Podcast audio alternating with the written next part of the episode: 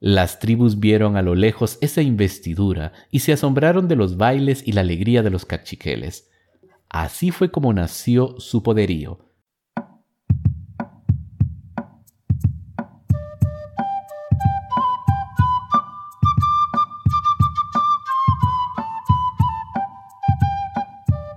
La Cultural es un podcast que busca hacer ese encuentro con los libros y la cultura. Hoy, desde Guatemala, platicaremos sobre historia. Soy Ángel Elías y sean bienvenidos. En el capítulo anterior del Memorial de Sololá se contó la historia de los primeros padres, la creación del hombre de tierra, que luego fue de maíz, para luego encontrarse a todos los linajes y emprender el viaje a Tulán. Los pueblos al llegar a la orilla del mar se dieron cuenta que no sería sencillo pelear contra el ejército local. En verdad fue terrible el disparar de flechas y la pelea, pero pronto fueron destruidos por nosotros. Una parte luchó dentro de las barcas y luego, cuando ya se habían dispersado los nonohualcas y los shilpití, dijeron todos los guerreros, ¿Cómo atravesaremos el mar, hermano nuestro? Así dijeron y nosotros respondimos, en sus canoas pasaremos sin que nos vean nuestros enemigos. Intentaron entrar a la ciudad de Suivá, pero no lo lograron. Entre todos los pueblos buscaron una solución, alguna forma de pelear para que no fueran vencidos. Partieron a sus cerros, a sus valles, se replegaron para ver cada uno el amanecer. Los cachiqueles llegaron al volcán de fuego y de agua, e invocaron al espíritu de Sakiko Shol. Lo encontraron entre los volcanes, cuidando el camino. Gagavitz y Saktekau lo amenazaron para que los dejaran pasar. Él pidió ropa y se le fue entregada. Así lograron llegar. Pasaron un valle donde los árboles silbaban y los engañaban. Esta era la prueba y la travesía de los cachiqueles. También llegaron a Tacnahuyu, Allí sus habitantes quisieron que ellos olvidaran el idioma, pero no lo lograron. Luego de un gran recorrido llegaron con los grandes gobernantes Nevac y Nakshit hasta su ciudad. Allí les fueron entregadas sus insignias y se convirtieron en gobernantes, Ahahuahpop y Ahpop Kamahai. El señor Nakshit les dijo, Subid a esas columnas de piedra, entrad a mi casa, os daré a vosotros el señorío.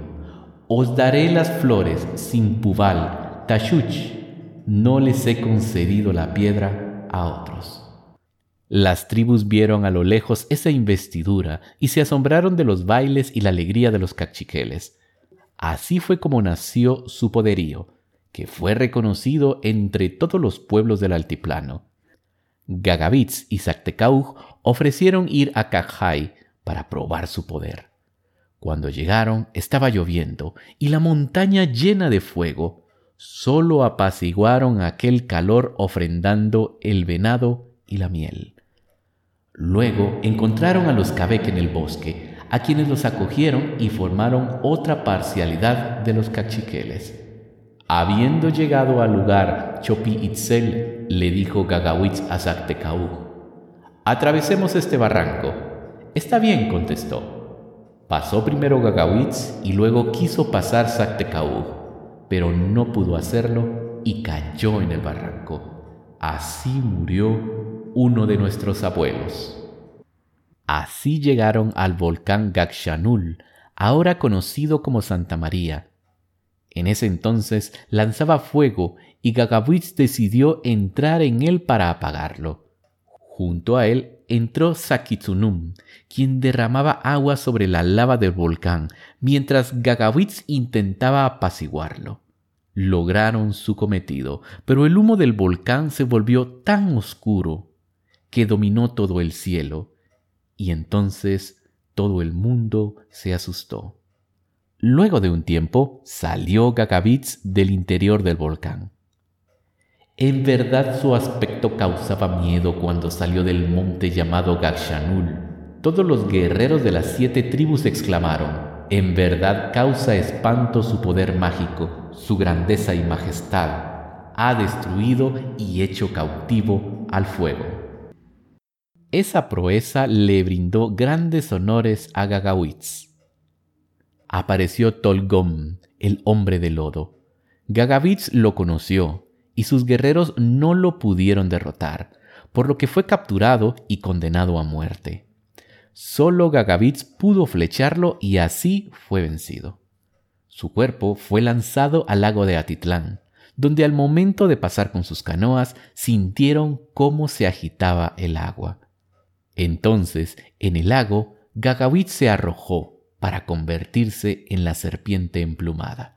En ese momento también se agitó el agua y los sutujiles interpretaron esto como una señal y decidieron repartirse el lago entre ellos y los cachiqueles. Ambos hicieron alianzas matrimoniales para perpetuar la unión. Luego de eso, las parcialidades Gekakuch, Bacajol, Zipaquijay y Kabek hicieron su ciudad. Pero Bacajol quiso autonombrarse gobernante y los demás no lo permitieron. Trató de sobornarlos con una esmeralda y tampoco lo logró.